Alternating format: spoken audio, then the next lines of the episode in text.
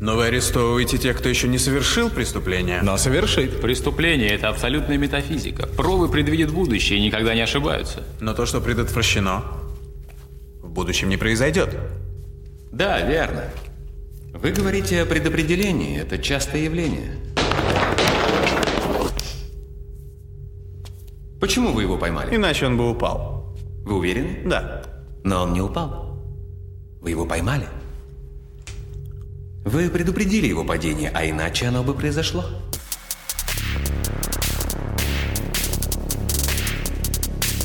Всем привет! Я снова тема из будущего, но не такого далекого, как в прошлые разы. В этом выпуске я смешаю сразу несколько тем. Они так или иначе дополняют и связаны друг с другом. Это искусственный интеллект и теория вероятности, технологии в связке с правом и этикой. Если телепортация и машина времени все-таки полностью вымышленные темы, то сегодняшнее возможно и в наши дни, и в нашей вселенной. Более того, мы к этому идем исполинским шагом, и как предрекал Гарри Селдон из основания Азика Азимова, вероятность отклонения событий минимальна. Итак, тема этого выпуска стала предсказание или предугадывание событий. И что более интереснее, предугадывание мыслей – Речь, конечно, не о астрологии, нумерологии или чем-то подобном. Хотя опровергнуть эти учения так же непросто, как и доказать их работоспособность. Речь о технологиях, которые могут сказать, что произойдет завтра или даже через час с человеком или целой страной.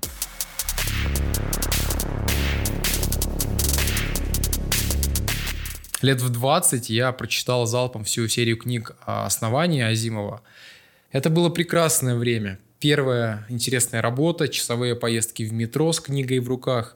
Прогноз мая о конце света еще не свершился. Меня больше всего поразил временной размах в сюжете. Вначале ты читаешь про конкретного профессора с его заморочками и размышлениями, а уже в следующей книге прошло тысячелетие, и империя с триллионами людей во Вселенной продолжает существовать по задуманному плану этого самого профессора. Так вот, Гарри Селдон, профессор и главный герой серии «Основания», изобретает науку под названием «Психоистория», насколько я помню, которая и должна предсказывать будущее на основе поведения а, больших групп людей. Селдон создает организацию основания, а, чтобы спасти человечество от тысячелетнего периода хаоса, который предстоит после падения империи. Романы рассказывают о том, как основание стало последней надеждой человечества в галактике. Я также посмотрел первый сезон «Основания» от Apple. Начал уже второй. Но то ли подводит меня моя память, то ли сериал совсем не так все излагает. Короче, мое субъективное мнение, с сериалом что-то явно не то. Возьмем да и разберем эту психоисторию. Что с ней не так, имеет ли она право на существование и нужна ли она нам в принципе. А еще как вообще реализовать и притворить ее в жизнь? А для этого нам немного нужно отвлечься от самой темы и вернуться к уже реальному и всем порядком надоевшему искусственному интеллекту.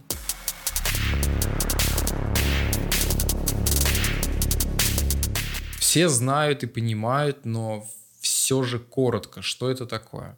Итак, компьютеры используют алгоритмы и математические модели, которые позволяют им обучаться на основе большого количества данных и опыта, а также принимать решения и делать предсказания.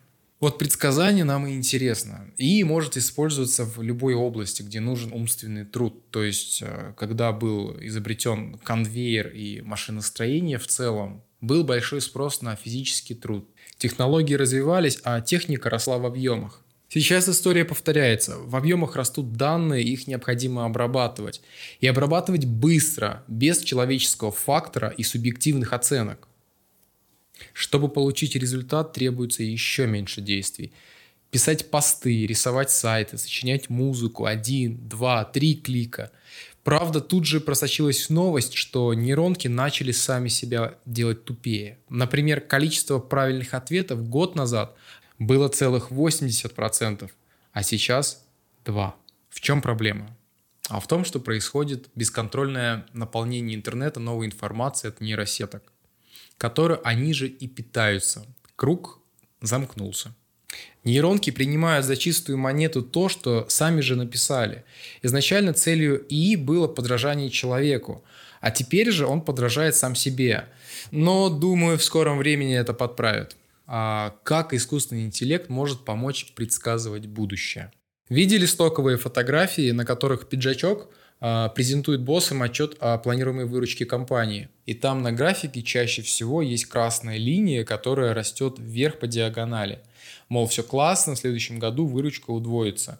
Это линия тренда. Есть множество формул, и в каждой науке свой подход, как она высчитывается.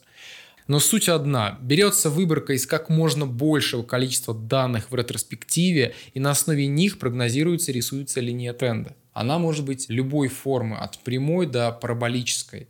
Вопрос. Зачем тогда нужен искусственный интеллект? График – это двумерная система координат, в которой есть только два параметра. Параметр для оси x и оси y. Если же мы хотим предсказывать не выручку, количество осадков или там вероятность пробок, что тоже невозможно без дополнительных параметров, а что-то более сложное и многогранное, то тут без искусственного интеллекта не обойтись. В некоторых странах есть социальный рейтинг, например, в Китае. Ниже какого-то значения перестают быть доступны определенные социальные или культурные блага. Например, некоторые кафе запрещают посещать лицам с низким социальным рейтингом. А если рейтинг запредельно низкий, то за тобой могут вести наблюдение власти. По сути, постановка на учет. В чем же связь больших данных с социальным рейтингом? Связь в его несовершенстве. Это попытка оценить жизнь человека одной цифрой. Это как перевести небинарный код в бинарный с ограниченным числом символов – часть информации тупо теряется, и мы видим сильно поверхностную картину в результате. И что если бы искусственный интеллект смог учесть все эти аспекты жизни, запихнул бы в себя, как в блендер, все кусочки жизнедеятельности и хорошенько так взбил, не теряя при этом ни одну молекулу, и выдал бы вместо цифры также кучу показателей в понятной форме – Возможно, в виде массива данных, с которым будет работать правоохранительная система, которая также может быть на основе нейронки.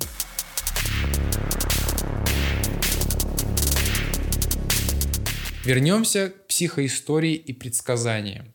Не будем пытаться предсказывать судьбу всей галактики или Вселенной, даже планеты. Но вот что если можно предсказать будущее страны? Или хотя бы человека? Спроси человека, что он будет завтра делать, он либо не ответит, либо ошибется с вероятностью 50 на 50.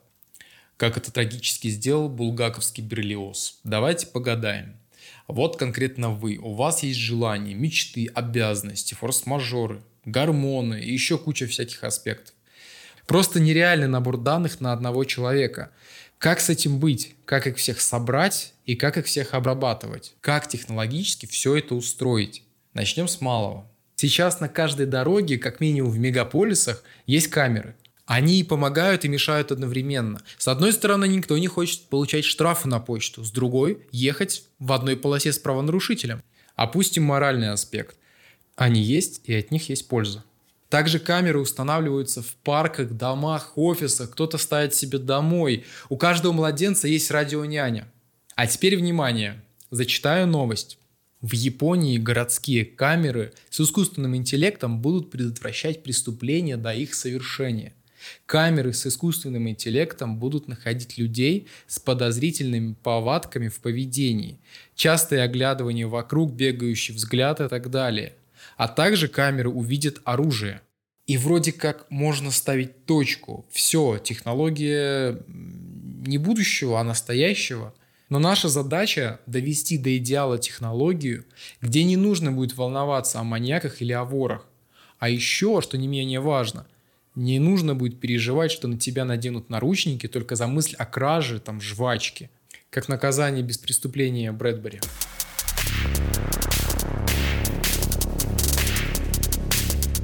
Так как же найти этот баланс? Хорошо, камера сможет считывать мельчайшие движения, мимику, даже возможно подключить датчик LiDAR для более точного определения. Как Face ID, только для всего и всех. Но этого мало.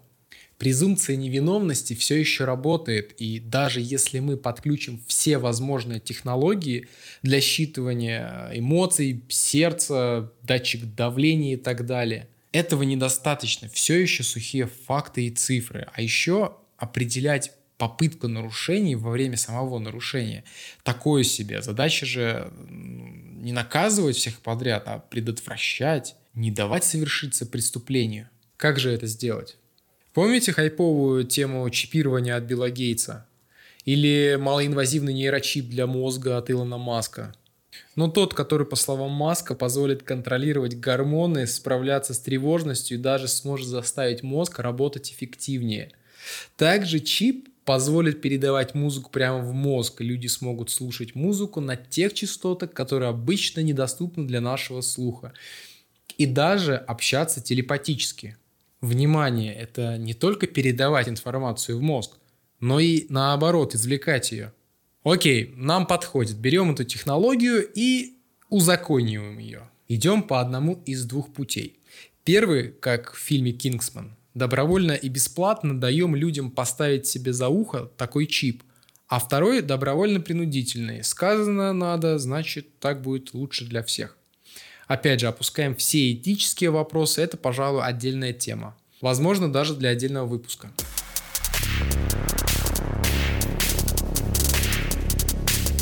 Что мы в итоге имеем? Одна технология в виде камер и куча других датчиков считывают любые физиологические проявления тела человека от улыбки до попытки. Вторая же работает на более тонком уровне, пытается предугадать мысли и последствия мыслей.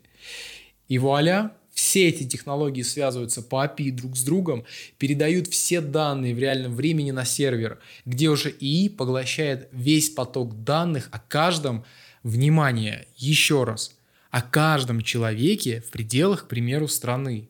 Мало того, что искусственный интеллект может предугадать теперь поведение человека, так еще и поведение всего народа. И тут мы имеем что-то вроде игрового мира, где не мы следим за поведением NPC и вмешиваемся в их так называемую виртуальную жизнь, а искусственный интеллект следит за нами и при необходимости или по желанию отправляет наряд полиции. Утопия или антиутопия это? Матрица, которую мы создаем вокруг себя.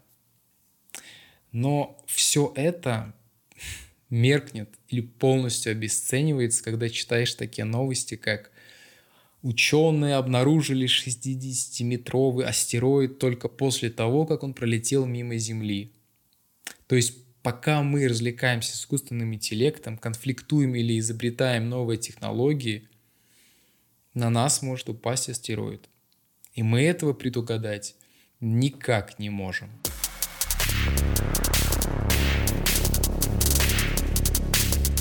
Я на этом прервусь, слишком уж глубока кроличья нора. Возможно, имеет смысл сделать вторую часть эпизода. Я создал сообщество ВКонтакте, можете туда заходить, я в описании оставлю ссылку. Оставляйте свои комментарии и фидбэк, особенно на этот выпуск. Мне кажется, эта тема пока самая актуальная и насущная из всех предыдущих. Как минимум, она более осязаемая.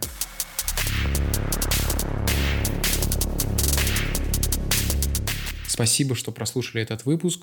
С вами был я, Антон Старовойтов, и вы слушали подкаст «Не совсем обычно». thank